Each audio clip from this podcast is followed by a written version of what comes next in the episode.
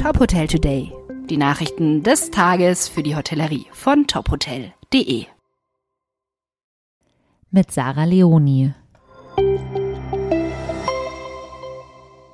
Zweites Hotelprojekt von The Hearts Hotel liegt auf Eis. Grund dafür sind Inflation und Zinserhöhung, die Mehrkosten von bis zu 50 Prozent verursachen würden. Hoteliers stoßen bei neuen Bauprojekten momentan häufig an ihre Grenzen. Gründe dafür können die Zinserhöhung der Europäischen Zentralbank, die steigende Inflation, Lieferengpässe beim Material sowie die Verfügbarkeiten von Handwerksbetrieben sein. So zieht nun auch das The Hearts Hotel in Braunlage die Notbremse und lässt die Pläne für den Bau eines zweiten Hotels vorerst beiseite. Geschäftsführer Mike Lindberg erklärt, dass bisher eine Investition oberhalb von 10 Millionen Euro kalkuliert wurde, die um bis zu 50 Prozent steigen könnte. Diese Mehrkosten könne man nicht mehr über die Zimmerpreise auffangen. Limehome meldet erfolgreichen Start ins erste Quartal diesen Jahres. Mit 409 Einheiten baute der Anbieter von Serviced Apartments sein Portfolio Anfang dieses Jahres weiter aus. Zudem hat das Unternehmen nun in über 100 europäischen Städten Standorte unter Vertrag. Zwei Drittel der neuen Vertragsabschlüsse von Limehome entfielen auf Deutschland und Österreich.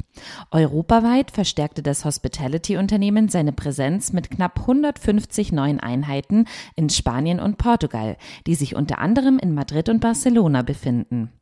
Ein bauliches Highlight soll das Projekt in der Weltkulturerberegion Wachau im niederösterreichischen Krems werden. Das Gebäude blickt auf eine 400-jährige Geschichte als ehemaliges Kapuzinerkloster zurück.